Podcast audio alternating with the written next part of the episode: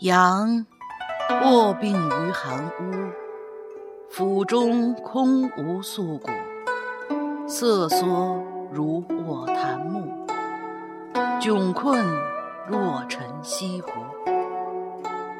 幻视如石窘孤，万物皆尽虚无。五阳息于疏忽，囫囵吞之入腹。举目细泉与狸奴，存于乱世相依附。抬手欲探阑珊处，惊觉西风凋碧树。尘道浮华如云雾，此间脉脉与期宿。只道闲愁事极苦，梦回烟柳断肠处。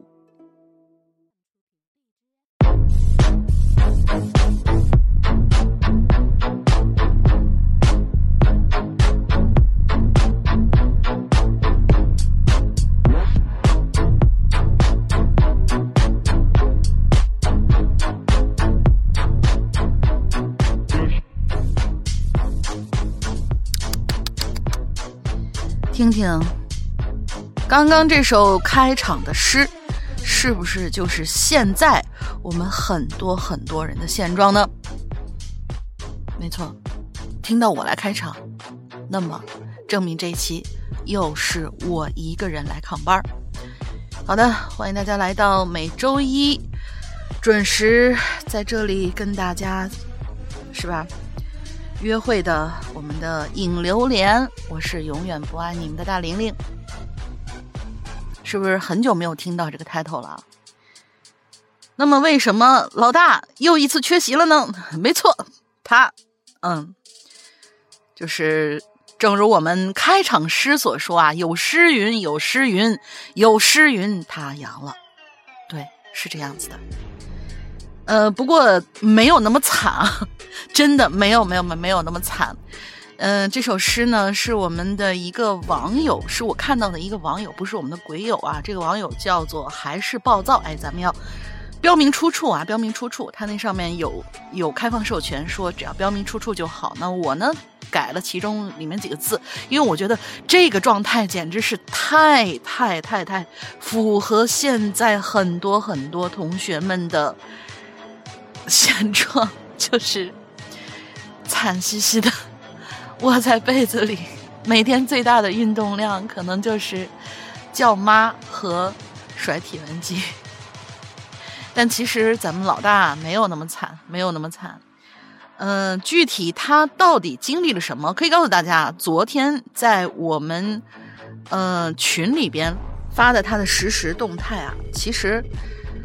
呃，在昨天的时候，他已经转成一道杠了，所以大家可以不用担心，不用着急。他现在呢，就是稍微还有一点点的鼻音重，然后全程啊，反正我感觉起来全程没有吞过刀片的那种感觉。但是具体中间他经历了什么，以及怎么呃保持一个快速好起来的这样的一个过程呢？他自己啊做了一个。小小的算是计时吧，然后会在我们今天更新的失踪里边跟大家唠一唠。当然啦，呃，声音还不是最佳的状态。如果大家觉得可以接受的话，这句话不是我说的啊，是他让我转告大家，就是说，如果大家还可以接受不太完美的这样的一个。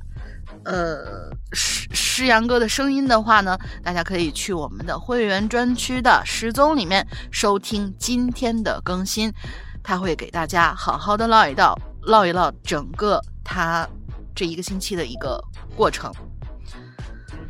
OK，那么哦，对，还有一件比较喜人的事情啊，就是在我们的下周下周四的时候，就是在我们的这周呢。我们现在正在更新的寝台特辑就要完结了，而隔周的一个星期四的时候，我们就要开始一一本新书。这本新书呢，要不要卖关子？啊？嗯，国产的，动作的，玄幻的，过瘾不过瘾？过瘾吧？所以就是你们很少能够见到老大来讲这样的内容啊，我也很好奇。它名字叫什么呢？叫做《断龙台》。这部《断龙台》呢，完整的系列名字应该叫做《黄泉引路人之断龙台》。《断龙台》是它的第一部啊，总共我看的资料是有三部，是一个玄幻类的，作者是纳兰元初。好像没有听老大讲过这类内容是吧？所以好奇的同学们啊，大家记住。下周四，注意，下周四会在我们的会员专区开始更新，期不期待？开不开心？嗯，我也很期待，因为我真的没有听老大讲过这类的东西，就这个风格好像特别像我我应该讲的，但其实这回是老大讲的。好的，期待一下，我们做了一个小小的预告，嗯。其他事情嘛，基本上就是这个样子啦。我们开始今天的引流连的内容，还是乡村鬼市。哎呀，听到我一个人在这儿嘚啵嘚啵嘚啵，因为昨天我跟温妮在那儿聊天的时候，我还说大家连续听我嘚啵两期，会不会觉得好烦啊？就就真的没有调剂的话，就感觉会很烦。而且我呢，根据我的思路去跟大家聊一些大家故事里面的这些段子什么的，可能还是比较狭窄的。有另外一个人呢，就是因为我的思路有的时候跟老大思路完全不一样，我们两个是几乎是很很多地方虽然有默契在，但是很多的想法上面是。有宏观的，有比较，就是属于那种，嗯，可能是女生比较擅长的，偏于像自我一些的这些这些东西，所以两个人合起来去说呢，就能够达到一些意想不到的一些节目效果。所以昨天温妮，我昨天还跟他说，我说，我妮儿啊，你你在。漂亮国，那要不咱晚上你陪我录一个？他说行啊，没问题。后来没想想，哎，算了吧。就是因为刚好是昨天晚上说的嘛，问你那边是白天，我怕他孩子正在上班或者怎么样，得了吧，还是我自个儿来。不过听老大那个。状态啊，应该下个星期他就能够回来了。嗯，就来点鼻音，来点鼻音吧，总比那个宝娟那什么强，对吧？嗯，大家最近也是有看到好多好多的在线上各种症状都有啊。我现在知道，就真的是一个人一个症状，每个人的症状都不一样，所以。就是让人觉得有点哭笑不得，但是呢，还是就不要想，但是就大家不要想着说什么，哎，早来早早就过去就完了，不要抱有这样的想法，因为你每个人的症状都不知道会是什么样子的，而且那段时间虽然说长不长，说短不短吧，但是也很痛苦，也很辛苦，也很难受。我们尽量连普通的小感冒最好都不要得啊！现在天气这么冷。所以说，嗯，大家还是好好保护自己，增强自己的免疫力，还是要增强。从增强免疫力开始啊！就前两天我自己好像，因为后来我才发现有换阳症这么一说，我前两天 自己吓唬了自己一下。就我出去取了个快递，然后回来以后嘛，就照常还是拆包装，然后什么喷酒精什么之类的就回去了。回去以后坐棚子里面，大概过了有十几二十分钟以后，哎，怎么突然觉得脸热热的？因为他们说这个来特别快。我说怎么脸热热的？哎呀，脑袋懵懵的，坏事儿！不会吧？我赶紧去测体温，还行，没事儿。后来我就在想，嗯，可是我刚才明显的感觉到了一种，就那种，呃，脸发烫啊，或者说是有点模糊的那种感觉。后来我想起来了，我酒精喷的有点多，有点醉了。就是你不要小看这个，就是酒精过敏，因为我是酒精会会脸红那种，喝 real 都不行的那种。啊，好像很多很多人知道，好像爱喝点儿，就是我以前爱喝，但是我真的真的是本身其实是过敏的。后来呢，为了健康着想呢，我就完全戒了，有很多很多年没有喝过了。所以，就这酒精浓度稍微高了一点点的话，我就嗯有点上头，就自己吓了自己一下。但是大家呢，千万千万不要有这种，就是你保护好自己，嗯，也不要一惊一乍。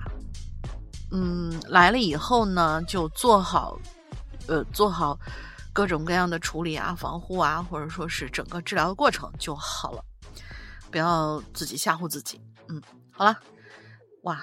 又嘚啵了五分钟，现在前面前班已经闲班已经越来越长了。我发现我这个 这趋势不好不好不好。我是一个说话很简洁的人，嗯，我保持这个简洁的风格。好的，我们进入今天的主题，来看看之后的我们这些同学们所留下的乡村鬼事这个内容。逗号同学，两位主播好，我是逗号。看到这次关于村庄的话题，刚好我在网上啊看到一位网友讲述过他外婆的故事，觉得很有趣，于是分享给大家。嗯，他应该是以那个网友的角度来讲的啊。他说那个时候外婆还没出嫁，在家里忙着农活。他们那个年代都是集体劳作的，有生产队和公社，干农活叫挣工分有一天下午，太阳很毒。我的外婆和生产队的人呢，就一起去收棉花。不知道大家有没有见过棉花啊？它是一种大概半米多高的农作物，丰收时候顶端有核桃大小的壳，太阳一晒就裂开了，里头就是白白的棉花。由于当时都是大片地，人一去就分开劳作。我外婆呢，就在其中一片地里采棉花，大概采了有半篓吧。外婆就觉得，哎，打算休息一下，就四处看看，想找地儿休息。就在这个时候呢，他就发现啊，这个棉花地田埂上站着一个穿红衣服的人，白棉花映衬下显得特别的耀眼。他就想，这人太奇怪了。在当时，一般都是中山装，常见都是灰色呀、深蓝呐、黑色，只有结婚的时候才会穿这么红的衣服。外婆仔细看了看那个人，裤子、鞋都是红色的，头发还耷拉着，站在那儿一动不动。但是无论换怎样的角度，都看不到脸。这时候，外婆才意识到不对。他就想起老人说的：“遇到莫名其妙穿红衣服的，一定要避开那东西，很凶，怨气很重的。”外婆马上反应过来，背起棉花就跑。交了棉花之后就回家了。发生这件事之后，外婆说她以后干活都是结伴去，不敢单独了。故事到这里结束。呃，这个视角又转回到我们逗号同学啊，他说：“当时我看完这个故事，突然就想起自己以前听过的一个说法，说正午的时候，就是一天之中除了凌晨十二点之外，另外一个至阴时刻。这个时候虽然说是白天，但也有一定概率会看到好兄弟的。但是真是假，其实我也不清楚。这就是我要分享的故事，希望大家喜欢。”对你这个说法呢，其实我有在，呃，忘记哪本书了，可能是《凶宅笔记》，可能是《十四年猎鬼人》里面听到过这样的说法。它其实是一个物极必反，就是正午十二点当正的时候，其实是极阳，反而是一个极阴的时候。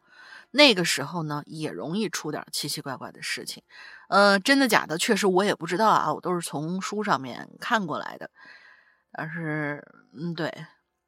然后他说的这个在地里边，呃，看到这么一个人站在这儿穿红衣服，然后突然就想起来，是上一期我们有同学也这样说过呢，类似的故事呢，还是我在其他平台上面有听到过一个，就当时他们的主播讲过的一个一个故事，就是说是有两个从来没有不认识的一个呃同学吧，这小孩呢就在家里面睡睡着了就做梦，然后就梦到了自己自己身在一片油菜花地里面，然后油菜花地里面突然就冒出来一个穿红衣服的人，然后打着腰鼓。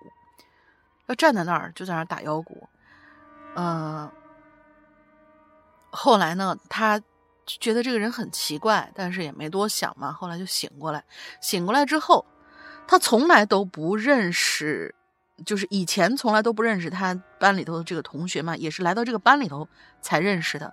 然后认识了之后呢，下午他就觉得就这个事情很奇怪嘛，就把这奇怪的梦给这。个小孩儿，就他的这个是同桌吧，还是同学，就讲了。讲了以后，那个同学就满脸惊愕的说：“我，我，我，我遇到过这个人，就是说跟你的一模一样，就是在油菜花田里面有一个打腰鼓的，穿着红衣服的一个人。当然，所以说这个整片整片的地里面看见一个极红色的一个东西，无论他站那儿不动，还是做一些奇怪的一些动作，好像听起来。”都挺诡异的哈。OK，我们下一个故事九十九有马。两位主播好，我是九十九有马。去年十月份，家里人逼着我啊跟着一块儿去旅游玩农家乐，我还得给他们当司机。说实话，逼着你去就是想让你当司机，顺便带你玩农家乐，这样我觉得比较符合符合他们的目的。他说：“说真的，我这人挺喜欢旅游的，可是我喜欢去繁华都市，最不喜欢的就是前不着村后不着店的所谓农家乐。就是因为现在咱们，我记得咱们上期有提到过那个，呃，有农家乐的那种，就是它已经是一个。”人们所说的景点了嘛？然后他说的这个农家乐呢，就容易造成那种哎坐地起价或者怎么样，给你搞一个像是这样的一个环境，但其实完全不是那种情况。所以就是真农家乐还是蛮好，但是所谓农家乐，靠这个开始一片一片的，就这一片的居民靠这个开始挣钱了，就有的时候会被坑。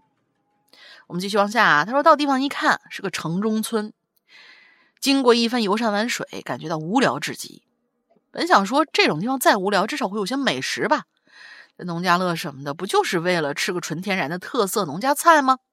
结果到了餐馆儿里头的菜有多天然，我吃不出来，反正是又淡又没味儿，给我吃的都困了啊！还能这样呢？就这样啊，第二天他们要我去一起玩，我死活都不愿意。把他们送到景点门口，我就一个人在车上玩 Switch。本来玩龙珠，呃，玩龙珠斗士 Z 正爽呢，有人在我车旁边突然敲我车门，我就往外一看，一个胡子拉碴、满脸泥巴的人站在我车旁，不停的拍打着我的车窗。我心说：“我靠，这该不是野人吧？好野的人呐，好野！”呃，是他写的啊。我说：“哎，怎么怎么了？你要干嘛呀？”那人呢就开始说一些我听不懂的话，然后边说边比划，意思大概就是有个人被压着脚了，喊我去帮忙。我还真下车了，就跟他一起跑了过去。跑了大概得有五分钟吧，就听见前方传来若有若无的惨叫声。走进去发现，真的有一个人躺在地上，人被一处塌方的矮墙给压住了。我们使出浑身解数，总算把那人救了出来。掏出手机打幺二零，费半天劲把医生喊来。嗯，主要是信号不好啊，导航半天不显示位置。搞完了之后，那野人掏出根烟，然后说：“今天太谢谢你了，要是没你啊，我可救不了他。”我说：“我靠，你会普通话呀？”于是野人就给我讲了事情的经过。他说：“当时啊，呃。”就是那个人，他说啊，说是聊了一会儿天儿，发现这个人呢是个嗯，哎等等，于是野人给我们讲了事情的经过，冒号引号，然后后面接着是当时的我跟那个人聊了一会儿天儿，发现他是个外地过来旅游的，是说这个野人给你讲被压的那个人吗？就是说，野人说我跟那个被压的人聊了一会儿天儿，发现他是个外地过来的旅游的，想让他回去还是怎么样？嗯，不知道啊，反正这个地方容易有一点点的歧义。到底是你，因为你用了两个我，如果按这个标点符号来看呢，应该是呃，野人跟被压的人聊了一会儿天儿，说了后面的一些事情。但是前面你的那个我呢，又代指你自己，我们就只当是那个人啊，只当是那个人跟那个被压的人聊了一会儿天儿。说当时的我啊，跟那个人聊了一会儿，发现他是个外地来旅游的，就让他回去，因为他的目的地目的地呢是山上一个灵庙。我跟你说，就那庙，谁拜谁倒霉。哦，懂了，是野人，是是。后面这个就是我猜那个是野人说跟那个被压的那个人，因为那压人倒霉了嘛，对吧？他说谁拜谁倒霉啊，而且山上环境也不好，很容易出事儿。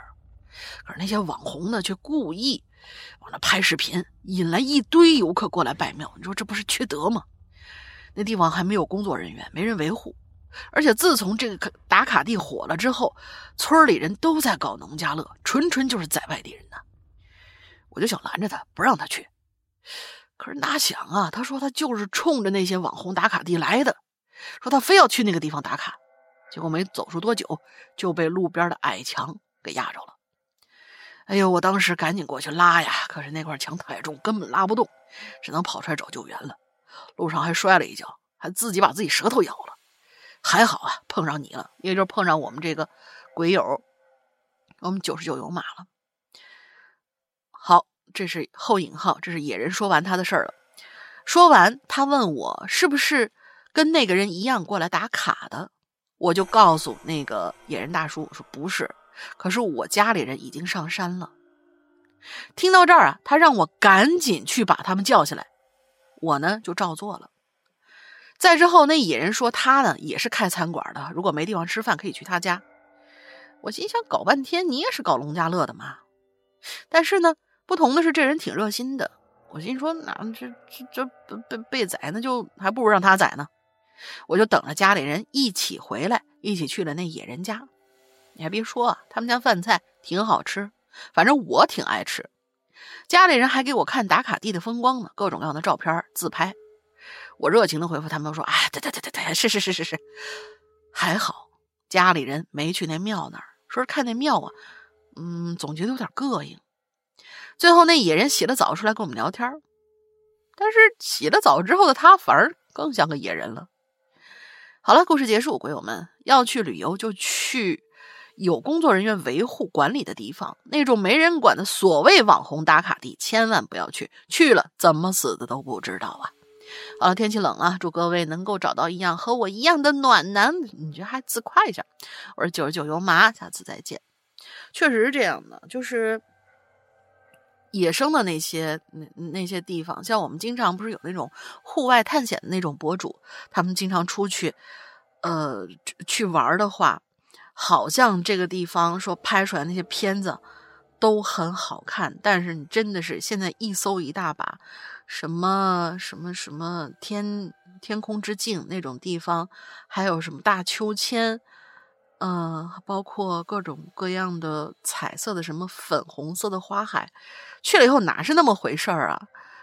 这些也就是骗一些，就是说觉得好看、浪漫的这些人，真要是碰到有当地的一些比较邪门的一些事情，或者说没有人维护的比较危险的，比如说那种。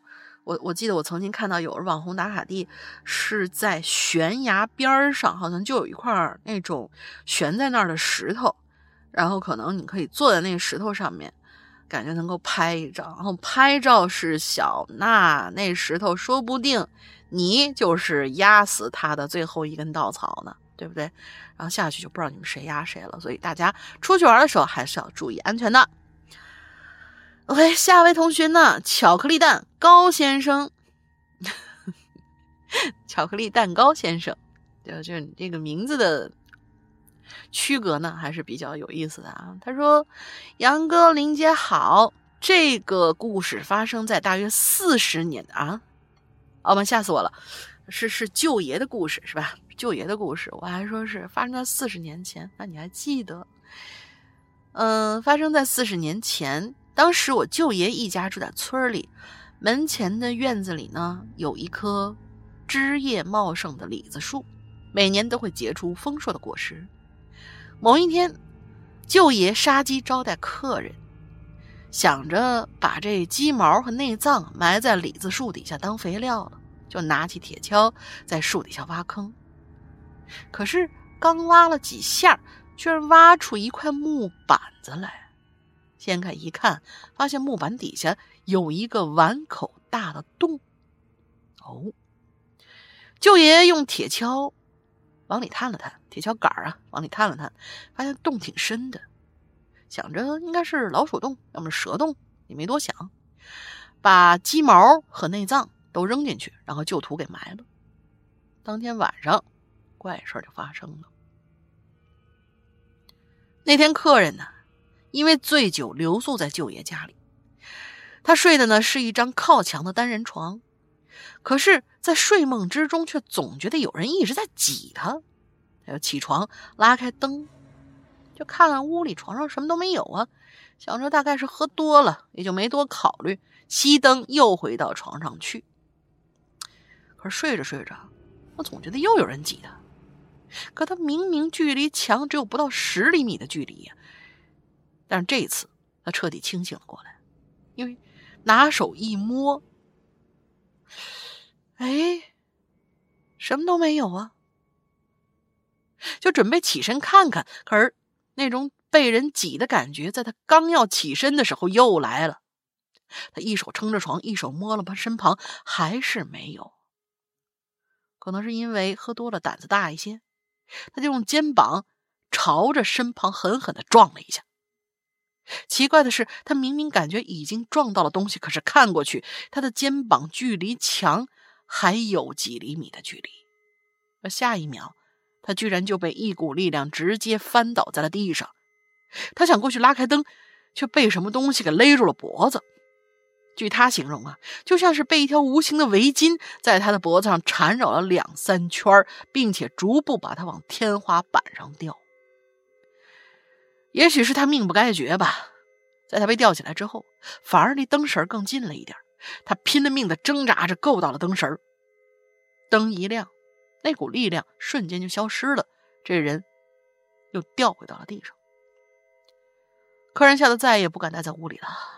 在客厅里开着灯，握着菜刀，枯坐了一晚上。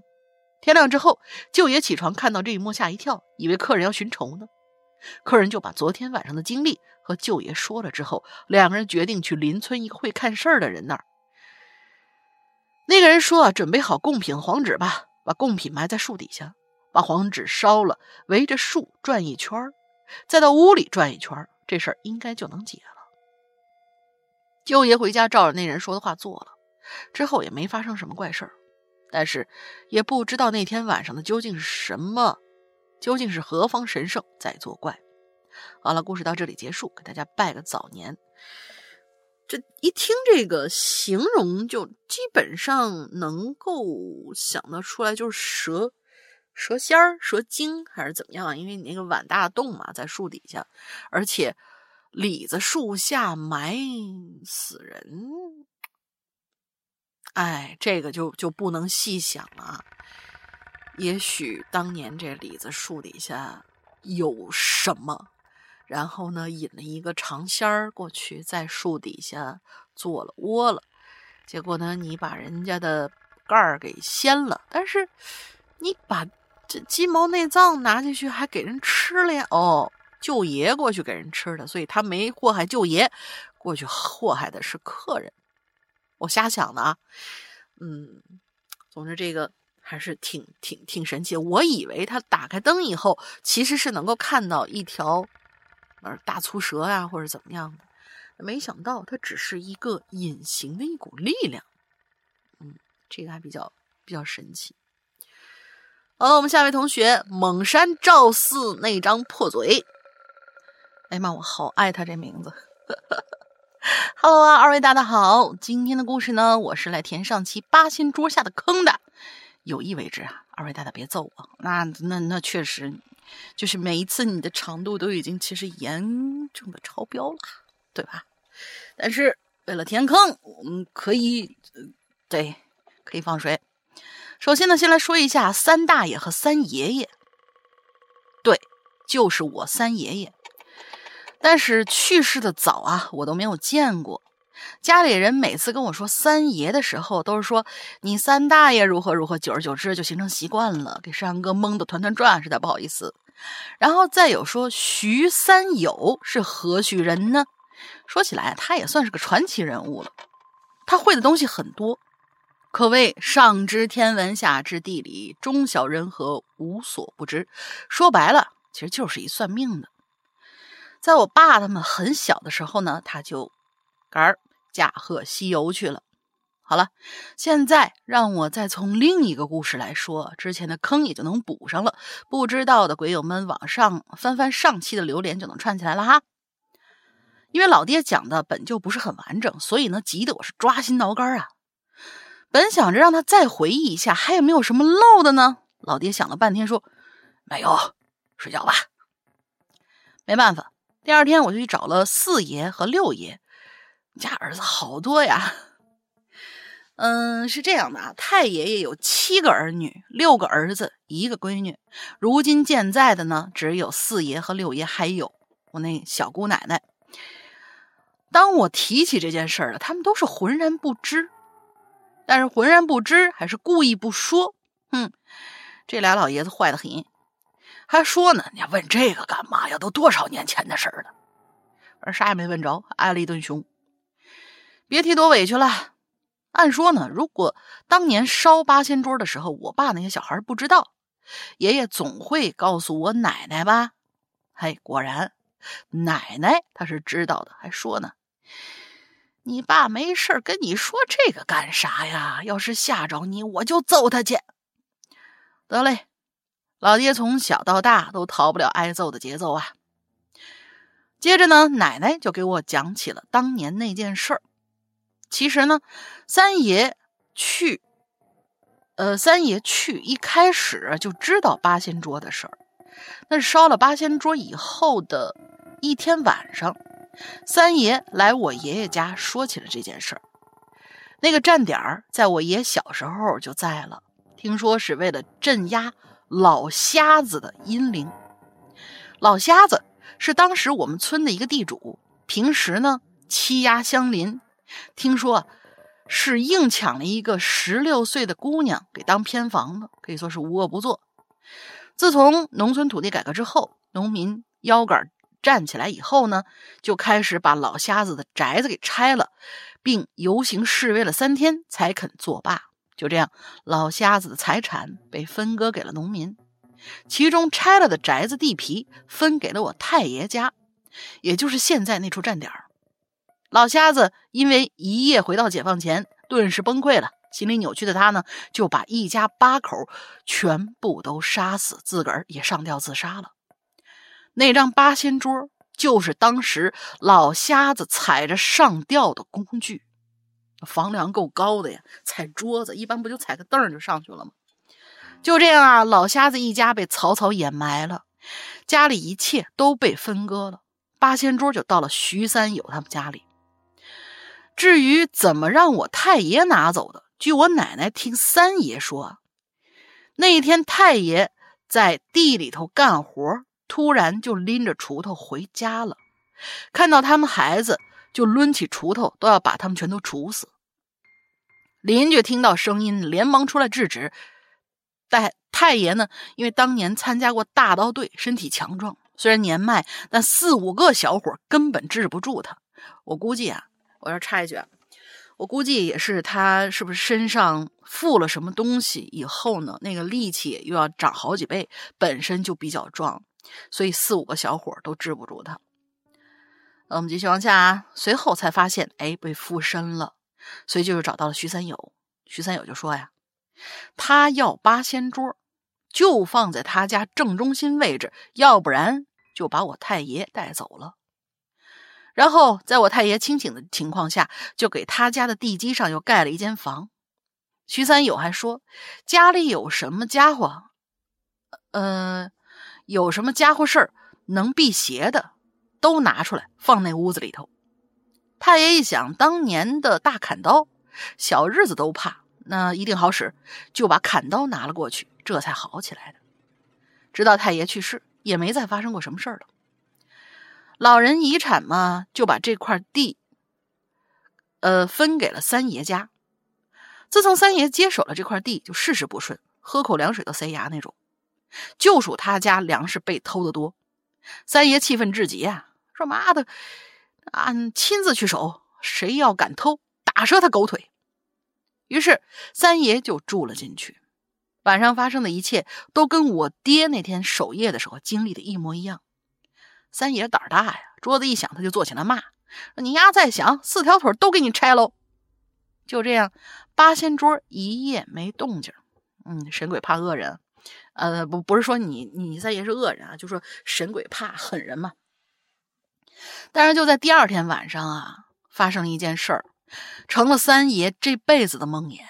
听奶奶说，三爷那天晚上早早在家吃完饭，然后就带着蜡烛去了站点儿。当三爷刚要睡下的时候，突然有人拍了拍他的脸。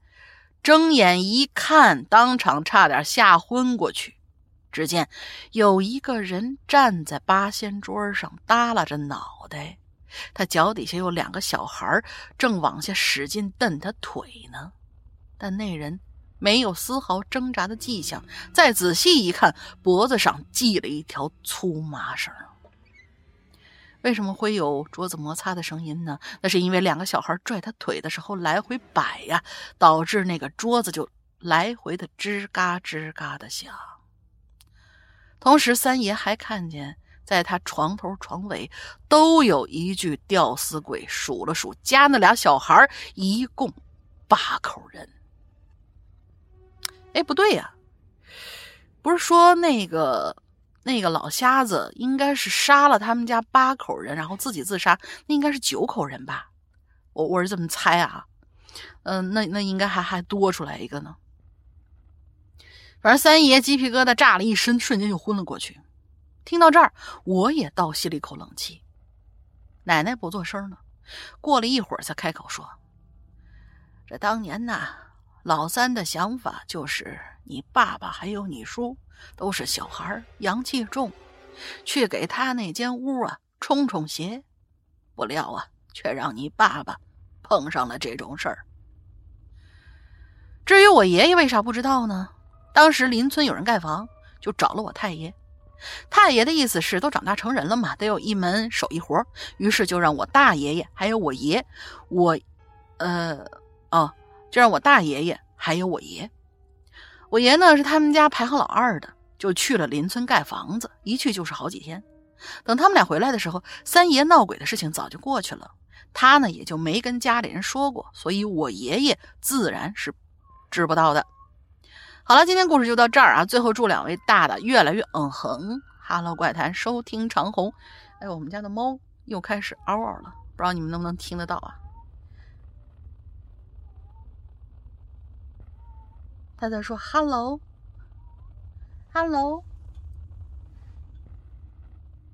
哼，不吭气了。好嘞，他这个坑啊，算是填的很完美。嗯，我不知道这个呃，赵四同学啊，你有没有更加离奇的这些事情？我对这个很感兴趣，而且你写的故事啊，很。用老老大的话来说呢，就是很很通畅，该交代的都交代清楚了，而且节奏特别特别的好，呱唧呱唧。嗯，希望你经常过来投稿哈，我特别喜欢你名字。那下位同学日西，石阳大哥大玲玲好啊，我是潜水六年的鬼友，一六年开始听的。今天给大家分享的故事是我和我堂姐回我奶奶家过暑假时候遇见的事儿。话不多说，开始正题。一八年的夏天，我和我堂姐每天吃完饭都有一个习惯，就是去逛公路。夏天的天呢，暗的比较晚，吃完饭出门的时候天还很亮。和姐姐走在马路中间。呃，P.S. 啊，农村的公路啊本来就地处偏僻，加上晚上是没什么车的，所以我们也也就没有那么小心翼翼了，就走在中间，比较猖狂啊。小朋友们，请千万不要学习我们走马路中间哦。看着天边的红晕，听着草丛里的蛐蛐叫声，感觉格外享受。顺着马路一路走，一路上呢，我就和我姐有一搭没一搭的聊天儿。时不时回一下手机上的消息。走着走着，就来到了一个亲戚家门口。门口呢，一群老太太正坐那聊天呢。这几个老太太按辈分来算，是我奶奶辈的。老太太就问我和我姐：“你们啥时候回来的呀？”“啊，回来有几天啦。”我们就这样跟他们寒暄了几句。看了一眼手机上的时间，已经八点了，天也差不多黑了，我们就打算回去。而恐怖的事儿就发生在回去的路上。农村的晚上没什么灯光，也比城市黑，只有我们的手电光啊、手机灯光啊，可以照亮我们脚下的路。夏天的晚上不像过年时候热闹，基本上是没有什么人的。不知道为啥四周啊特别的安静，连蛐蛐叫都没有了。我们就走着走着。就走到了一水塘边上，我拿手机呀，回头照了一下，就看到了一个女人。记忆里那个女人蓬头垢面的，头发长长的，遮住了大半部分的脸，手上好像还拿了个什么东西。我看见了，还乐呵呵跟我姐说呢：“爷，看那有个人。”我姐一脸恐惧问我：“啊？”真真的啊！我还是乐呵呵，我说对呀对呀。我姐就回了个头。我姐呢，她近视，当时没戴眼镜后来她说啊，没太看出来，但是能够看得出有一个人形穿着红色的衣服。我俩愣了一下，然后就开始撒丫子跑。我当时还没反应过来，想他这跑，我姐就开始撒丫子跑。我当时还没反应过来，还想他跑什么呀？但是出于从众心理嘛，我也就跟着跑。跑了两步，我才反应过来，刚刚我们身后一百，哎，是一百二十米还是怎么样？因为你下面说了一个二十米啊。刚刚我们身后一百二十米的地方跟了个红衣服的女人，这么久我们都没听到有第三个人的脚步啊，还是？是是一二十米还是一百二十米？因为一百二十米你听不见也就听不见了，但是一二十米的话那就恐怖了。我呢就边跑边回头看，发现那女的还是跟在我们后面二十米左右的地方，还是走路的样子。我跟我姐体能都不错啊，那女的咋就跟上了呢？吓得我们都不敢回头了，就跟我姐说：“我靠，那女的还在后面跟我们呢。”我姐啐了一声，明明不到一公里的路程，不知道为什么我和我姐跑了十多分钟才回到家。明明大夏天，硬是给我们俩吓得冷汗直冒，冷汗直冒。反正从那之后起，我和我姐再也不敢去压马路了。直到现在，我也都不太敢走夜路。故事到这儿就结束了啊！祝石阳哥天天开心，祝大玲玲越来越哇塞，祝所有。鬼友们，生活越来越顺遂。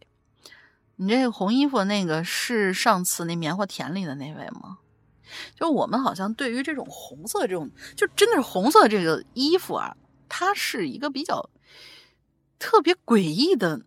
就一般我我平常情况下，因为我是完全没有红色的衣服的，我也不好穿戴什么红色东西，因为我觉得红色东西给人一种特别特别的。邪性那种感觉，就是红色也可以表现大红，但是你稍微的在哪些地方出现的时候，你就会觉得它异常诡异。后来想了半天啊，可能是因为红色的东西可能跟血液会比较像，而看到红色东西，人们会兴奋，但是同时会紧张，然后呢，就有可能。嗯，会脑补出来一些比较，比如说血腥啊，或者说一些比较惨绝人寰的一些东西啊。就是当我们都看到暗红色的时候，就容易紧张。所以呢，我们的很多很多恐怖故事里面，其实都会有这种红色衣服的这种元素存在。包括我们的中式恐怖，就包括什么像纸嫁衣之类的这种游戏里面，还有一些鬼片里面。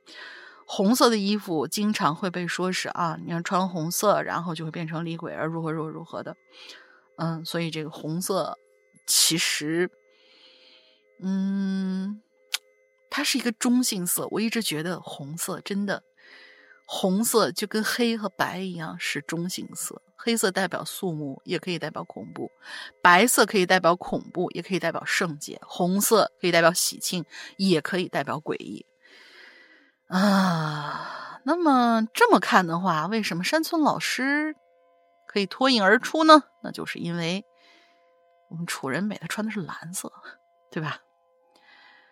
好，下一位同学萌，嗯，是一个一串字母的萌啊。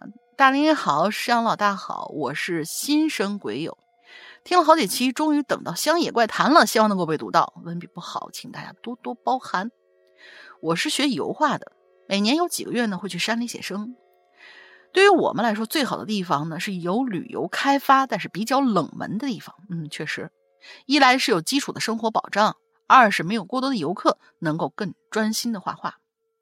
今年夏天，我们在大别山脉一个山村里待了三个月，跟宾馆老板混熟之后。他给我们讲了两个他亲身经历的故事。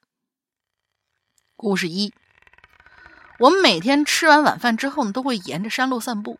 但是宾馆老板告诫我们，晚上散步的时候有这么一条山道，千万别往里走，因为那条路里呀有鬼。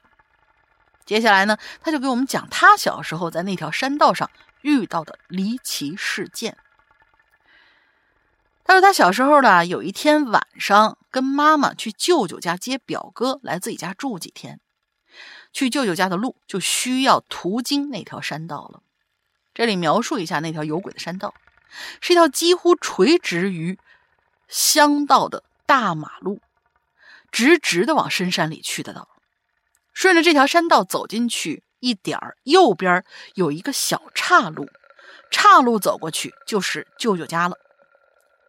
当天夜里，他和妈妈走到岔路，正要拐去舅舅家，突然从路旁草丛里就飘来一个夜猫子大小的浅色的东西，径直就飘到了他妈的脚旁，然后迅速的缠到了他妈脚脖子上。缠上之后，他妈就定在原地不能动了，也发不出声音来，吓他原地大叫。最后，他妈妈后来怀疑啊，当时浑身就像被一股莫名的力量。力量给扯住了，动弹不得，而且那股力量似乎是想把他们往后扯倒。危急关头，在家等了一会儿的舅舅呢，已经领着表哥出来了，想在半道上碰到他们娘俩。舅舅离岔路不远，就听见有小孩在大叫，小跑过去一看，是自己妹妹和侄儿，就大喊了一声自己妹妹名字，说：“你们咋啦？”就在舅舅大喊之后，那个缠着妈妈脚脖子的东西就在空气之中凭空消失了。事后，他妈妈向村民讲述了这件离奇的事儿，大伙儿都说这指定是孤魂野鬼。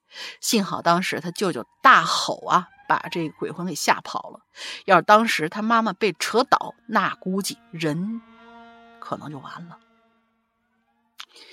半道遇到小幽灵这种情况，还真是挺邪性，而且是立刻就有有反应，比如说是拽住脚啊什么之类，这个还真是第一次听说。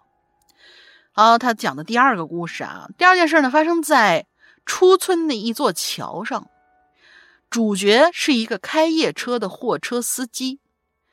山村的夜是非常黑的，没有月亮的晚上，真的就是伸手不见五指。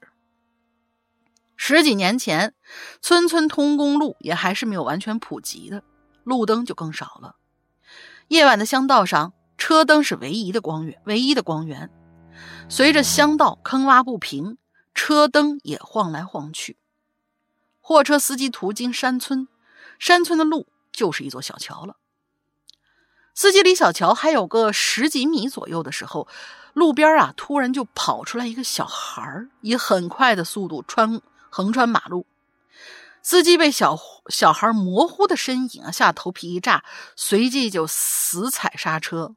因为惯性，货车刹不住，就直接往前滑了一段，正好停在小桥跟前。司机赶紧跳下驾驶室去查看，果然撞飞了那个突然跑出来的小孩儿我以为那个小孩本身就是鬼呢，因为你刚才说模糊的身影嘛。嗯，这小孩啊，血淋淋一瘫，就瘫在了小桥上。司机就赶紧打电话报警。打破寂静的警笛声让不少村民跑来看热闹。警察来了，司机一边跟一边跟警察说：“哎，司机，警察来了。”司机一边跟他们说着事情经过，一边带着警察走向事故现场。可奇怪的事情却发生了：小桥上的小孩尸体不见了！妈耶！我刚才。给你说到这块的时候，我猫刚好进来了，悄无声息的，然后蹭了一下我的腿。嗯，小破孩儿，我们继续往下啊，真有气氛。小桥上的小孩尸体不见了，桥面上连一点血迹都没有，查看货车的车头也没有撞击的痕迹。司机就描述了小孩大概的穿着、身高，围观的村民。到处打听，却说没有谁家的小孩半夜跑出来了。村里大多都是老人家，带着两三岁的孩子，大点的孩子都和外出打工的父母一起进了城，在那儿上学了。警察听了之后就直说：“你肯定是看错了，车灯晃晃悠悠的，没看清楚。晚上风吹啊，路边的植物摆动啊之类的。”劝了一会儿，警察就准备收队，让司机走。司机却说什么都不敢开过这座小桥，最后还是警察帮着司机开过了小桥，才算完事儿的。讲完这两则故事之后，宾馆老板还说，这离奇的事儿还挺多的。比如说，村子旁边有一条溪流，很多年前还没有开发成漂流的时候，有人顺着溪流往人迹罕至的深山走，就看到过一个白胡子老头坐在溪流当中的一块大石上。但随着近十几年啊，人为开发越来越多，就没见没这些事儿了。故事有点长，辛苦二位主播。天干，呃，天气干燥，请多喝热水。还真是，就是开发的越多啊，好像这些东西就越越少了，就感觉那些神神叨叨的一些，不管神仙啊还是小鬼啊，都会嗯避着我们。那么我就奇怪，既然开发的多了以后会避着我们，那么 Office 有鬼那样的事情又是怎么发生的呢？嗯，就这种小村子里面发生的这种事情啊，真的特别特别吸引人。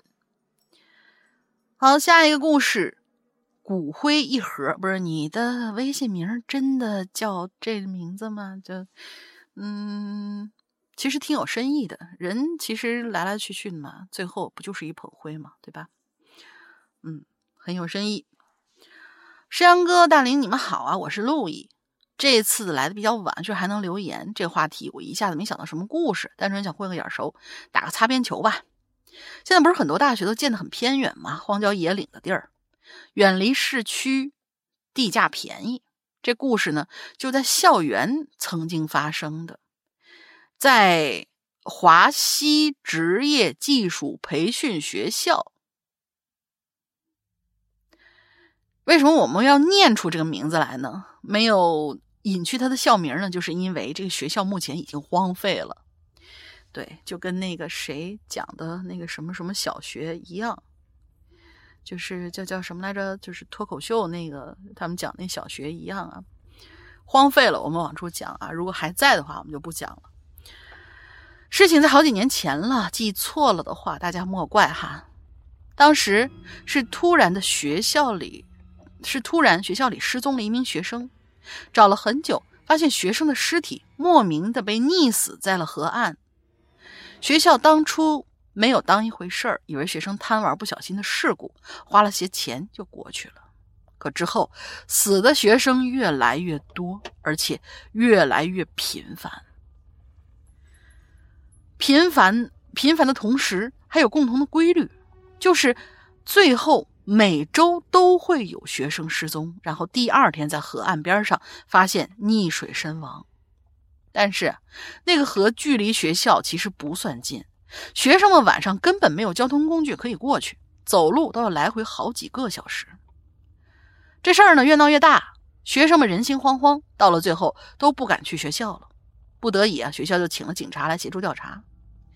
就都已经这样了，才来请请，就是难道不是死一个两个，最多真的是两三个，总是出现这种意外的时候，就已经要请来警察调查吗？那那你活该，你荒废了，真的是不拿人命当事儿啊！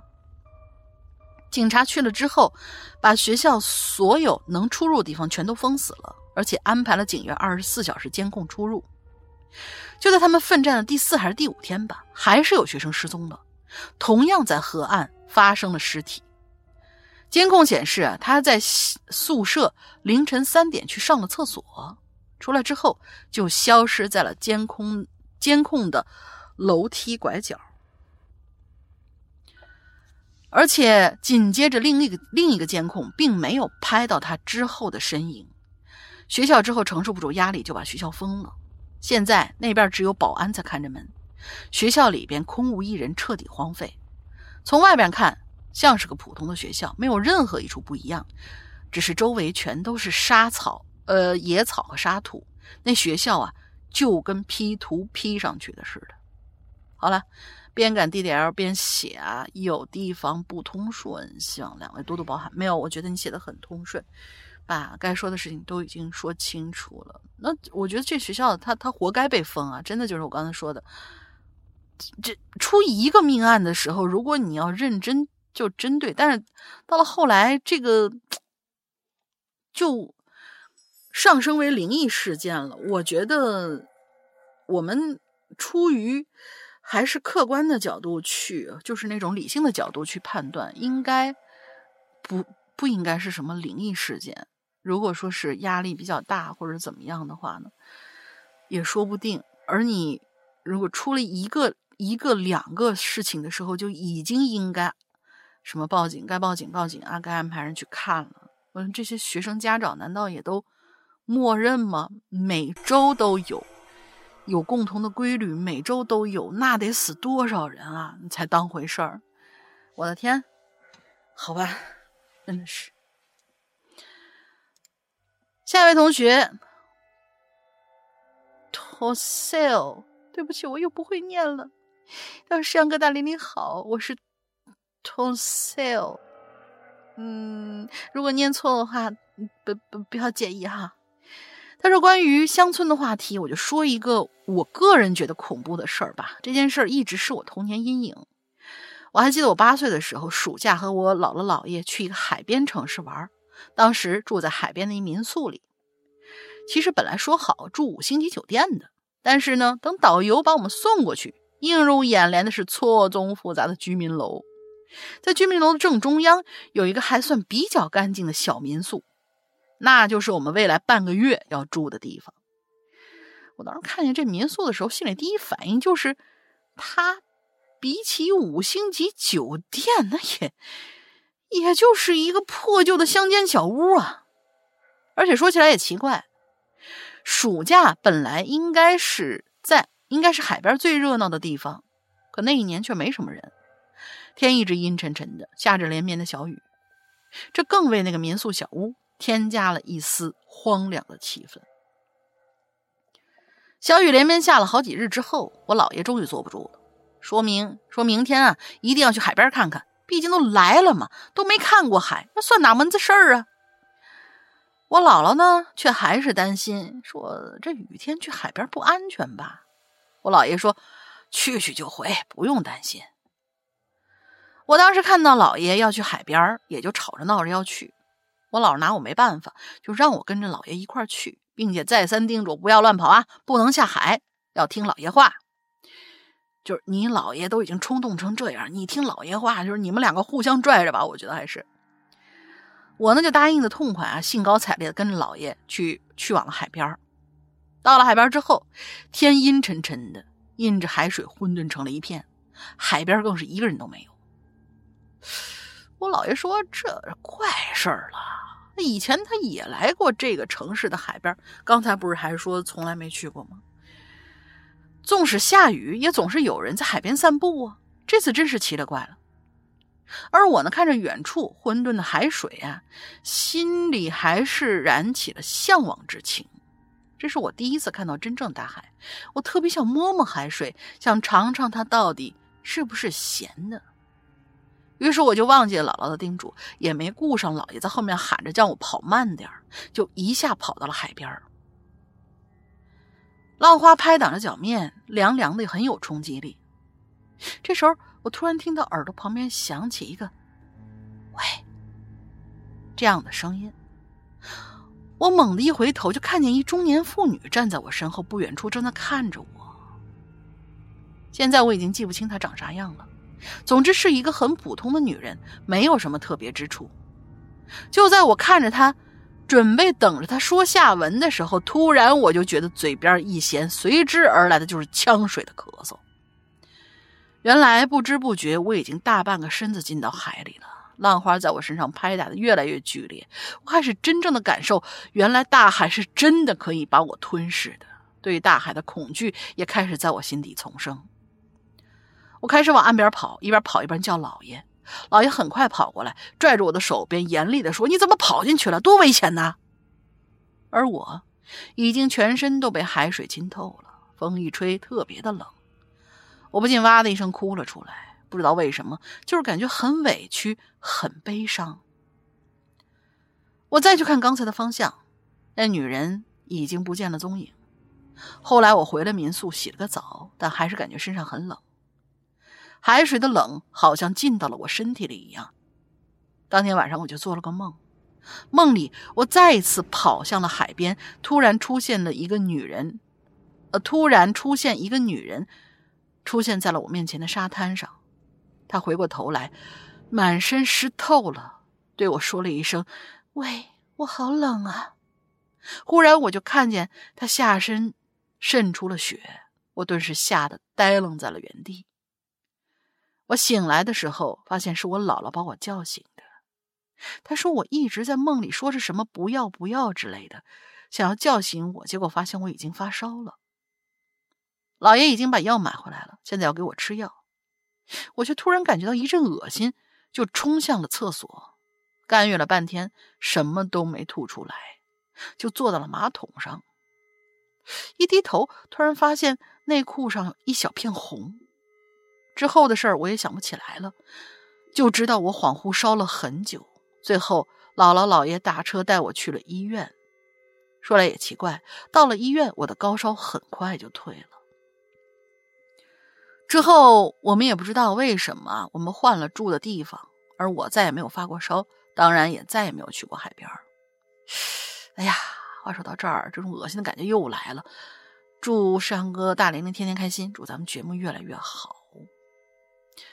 嗯，应该就是一个在海边儿有可能是一个失忆的、没有当成母亲的一个女子，她。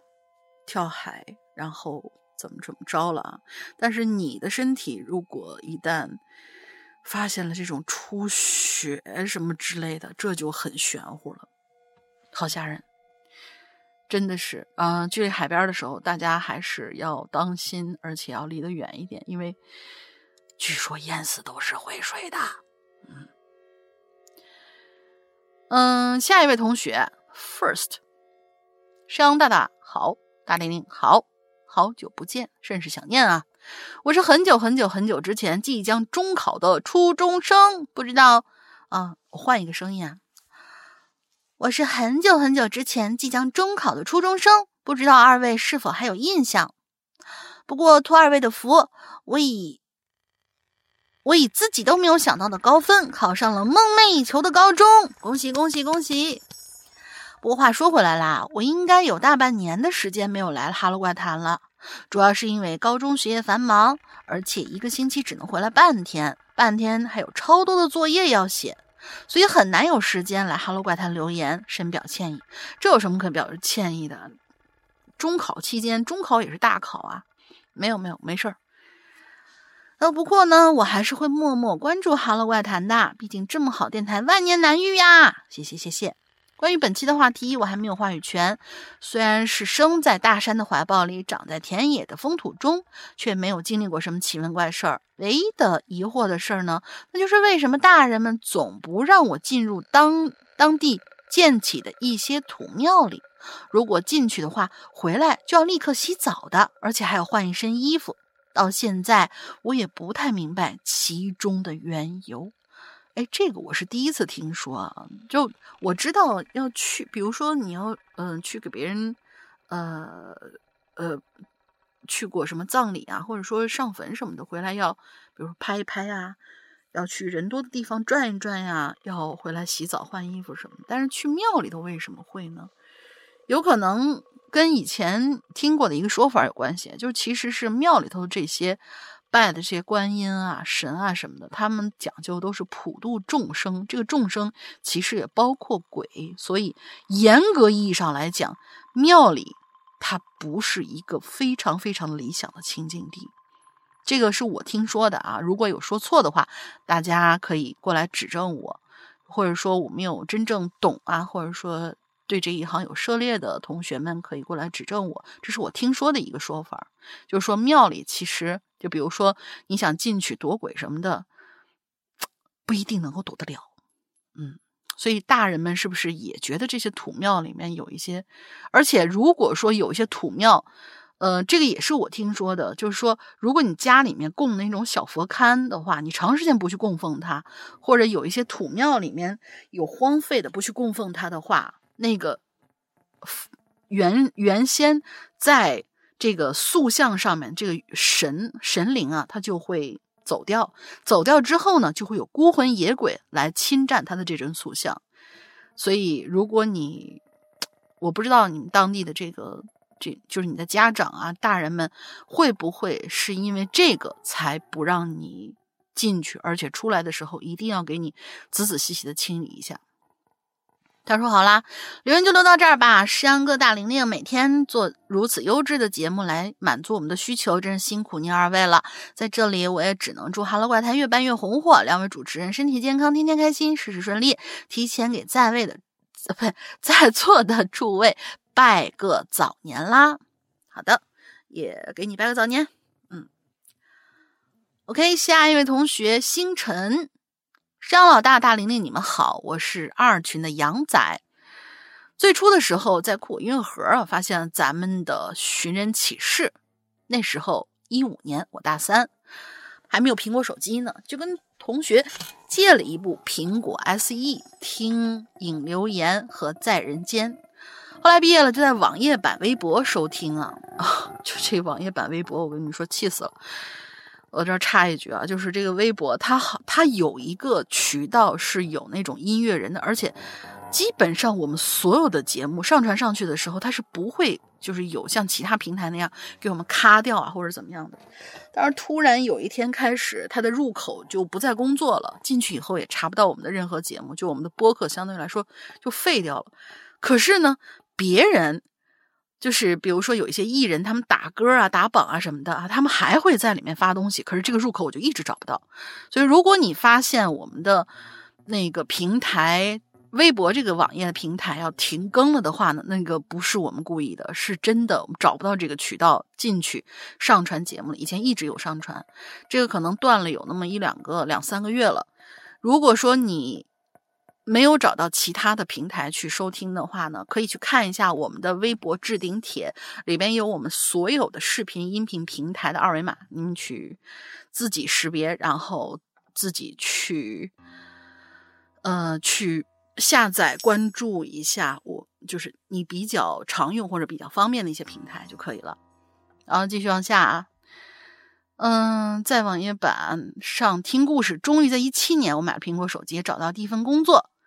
那时候实习第一个月工资好像九百多，月中上岗，只没干满一个月。第一件事儿就是充会员，哇，我的天呐，九百多，你要拿三分之一充会员，我的天呐，我我的心呃心里面突然好那个什么，就是因为当时我们呢还是一九八的时候嘛，一九八的时候你这也四分之一了，你四拿着四分之一出来充会员，真的让我们很感动啊。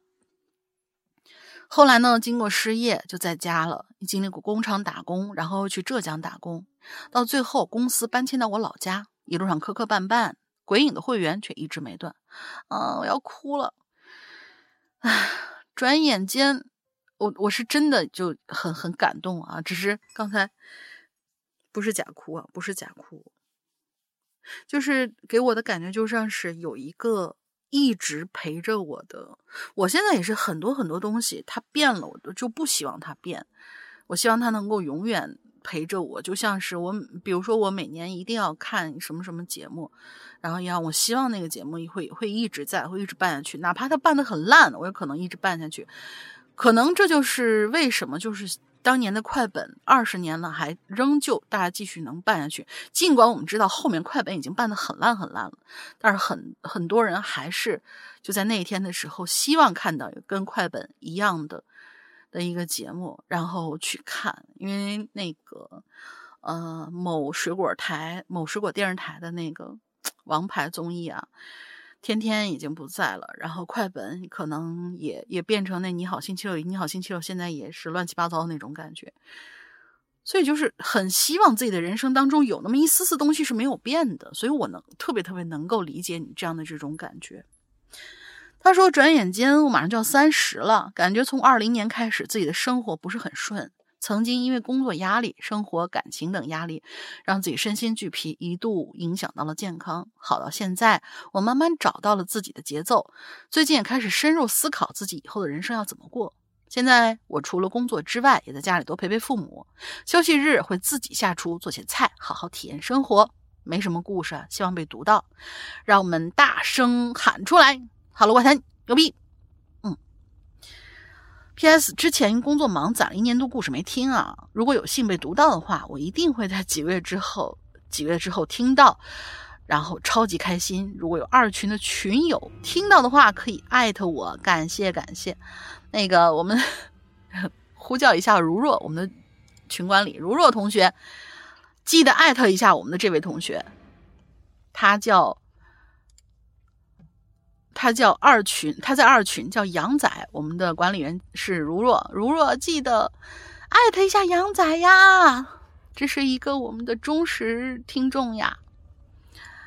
OK，我们今天的最后一个故事啊，是不是今天我的那个话比较比较密、比较快呢？然后我看见好像是。稿子很多，已经一万了，但是好像念的还比较快。嗯，爱丽丝讲，山羊哥、大玲玲，你们好，现在正在上班摸鱼，顺便吃个榴莲。你们都是在这个时候吃榴莲是吧？懂了。我去荒郊野岭玩的机会不是很多，因为我很宅。有一次经历有点搭边儿，所以基于这个故事，我做了一些改编投稿来吃榴莲。好了，讲故事。我毕业之后的第一份工作需要经常出差。其实我一个人出去去徐州一个偏，呃，那次我一个人出差去徐州的一个偏远的小村，有多偏僻啊？就是我需要下火车之后转乘两次长途汽车。随着车窗外的建筑物越来越矮，车流越来越少，绿色的田地越来越多，空气中扬起的黄色灰尘越来越呛，我就开始骂领导了。而他居然只，他居然指派我一个小姑娘去客户那里拍照，还带着一台又重又昂贵的单反。最后。在黄色的路灯映照之下，我终于又累又困又饿的来到了我在网上预定的旅店门口。这整个村子都像是江苏南方富庶地区十几年前的样子，又灰又土，寸草不生的，破破烂不堪。但是呢，人很多，路边有好多村民正在热热闹闹的购买地摊上的物品和食物。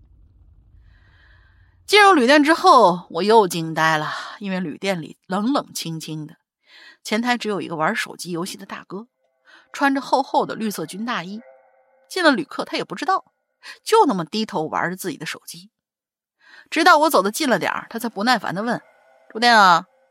我说：“啊，那个，我我我之前在网上预定了。”听到我的声音，他好像打了鸡血一样，立马抬起头来看我，眼睛里头泛起了一股油腻腻的光。你要保护好自己呀，亲。然后他很殷勤的帮我办理了入住。一边在本子上登记，一边还时不时打听我的事儿。就比如说，小姑娘，你上哪来呀？上哪去呀？待多久啊？做什么工作？哎呦，好辛苦啊！够不够油？初入社会啊，我基本上没什么防备心，都一一回答了。不过当当听到他说我帮你拎上去呗，我突然意识到了什么，立刻拒绝他。我说嗯，不用，我自个儿上去。在楼道昏黄的灯光下，我找到了三楼的房间，用前台大哥交给我的铜钥匙打开了房门。你没听错，是铜钥匙。这旅店不但没有电脑系统登记信息，甚至连房卡都没有。反正听你描述的这个环境啊，我觉得他能有网上预定就已经很不容易了。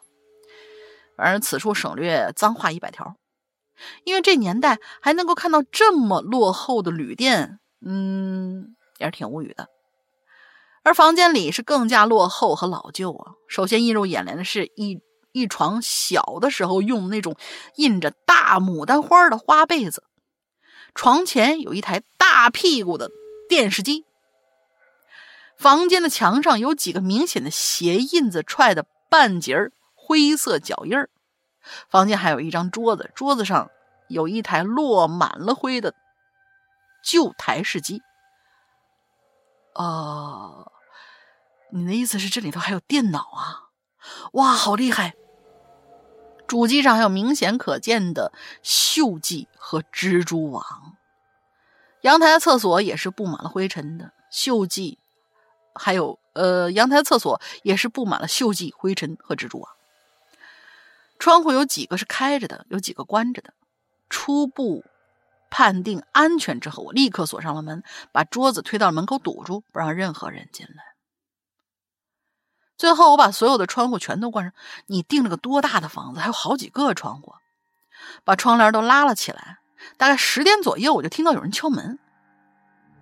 我一开始就有点紧张，就不敢说话，可对方一直敲，所以我没憋住，问了一句：“谁呀？”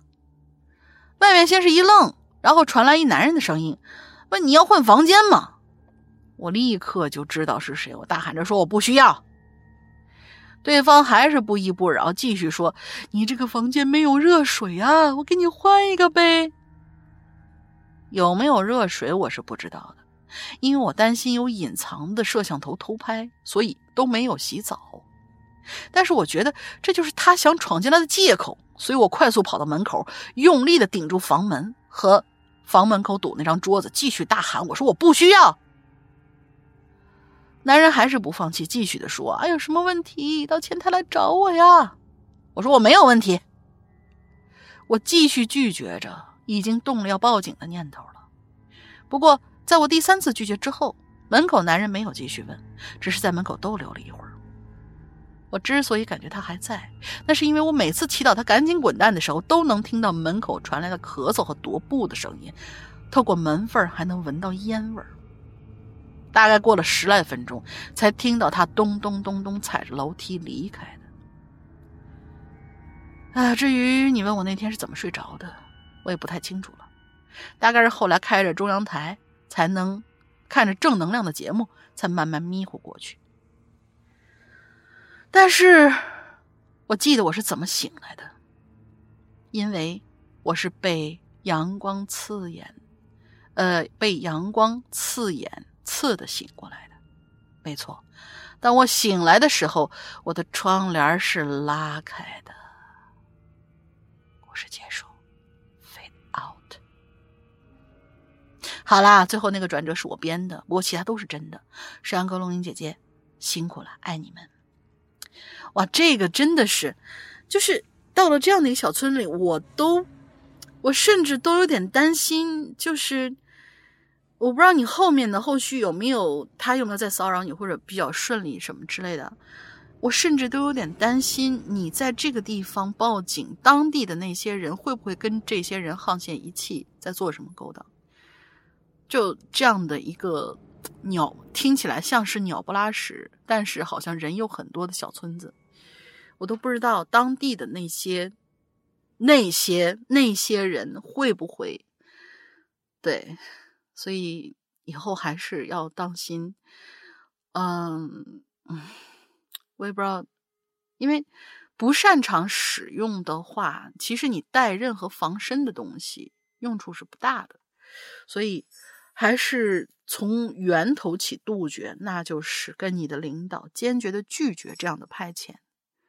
对，这个不太好，而且拍照这个东西，严格讲，可不可以让他拍完以后给你发过来呢？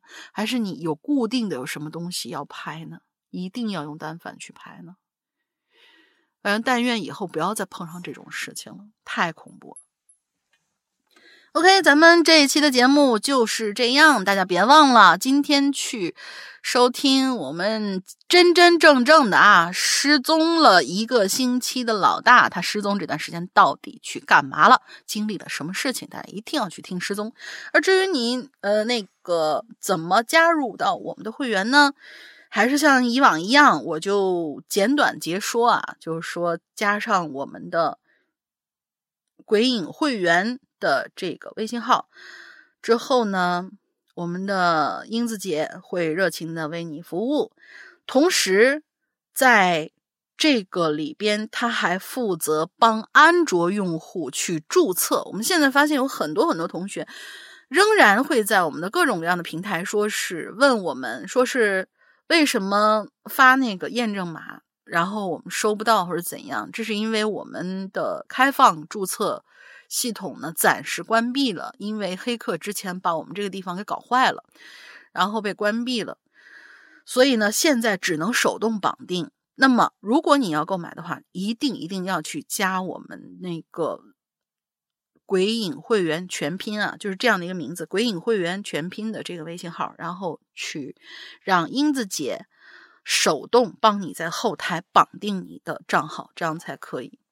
那至于我们的这个里面都有什么内容嘛，大家就哎呀太多了。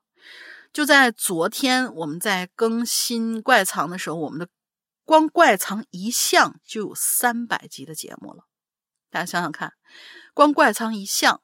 就三百集，三百集故事，你琢磨琢磨，你在外面，在一些什么这个那个的平台上面，你要花多少钱才能够听到三百集？而且我们保证我们的制作质量是比他们要高明很多的。然后是就不用说其他的那些长篇啊、短篇啊、限定版的那些故事啊，你在其他的这些免费平台上面基本上是听不到的。所以非常非常超值，大家记得一定要关注我们的会员。怎么下载我们的 APP？就是在我们的呃安卓用户在豌豆荚里面去搜“鬼影人间”，还是老名字啊，“鬼影人间”。然后苹果用户在 App Store 里面搜索“鬼影人间”就可以下载到了。好的，我们下个星期四要开新故事了，每天都有更新。每天都有更新的是说我们整个会员区的内容啊，不是说那个星期四的那个节目是每天都会更新。星期四要开那个节目呢是每周双更，嗯。除此之外，我们还有其他的故事会更进去，所以呢，该怎么样你们都懂的哈，绝对超值。就是你们进来之后。就是我们的会员经常进来之后，就 进来就问问那些已经老会员说：“同学们，你们建议从哪开始听呢？”我进来以后已经眼花了，不知道该从哪个开始听了，因为东西太多太多了。嗯，OK，那么今天的内容就是这样。我来想一个进群密码吧。进群密码可能稍微有一点点长啊，不过大家还是可以稍微的回呃那个。回忆一下，就是骨灰一盒同学说的那所学校的名字，叫什么什么什么什么学校，总共十个字。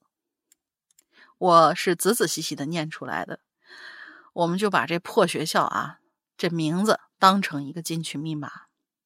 嗯，为了谴责他，别看他现在关了，一定要谴责他。好的，今天的榴莲就是这样。祝大家这周快乐开心，拜拜。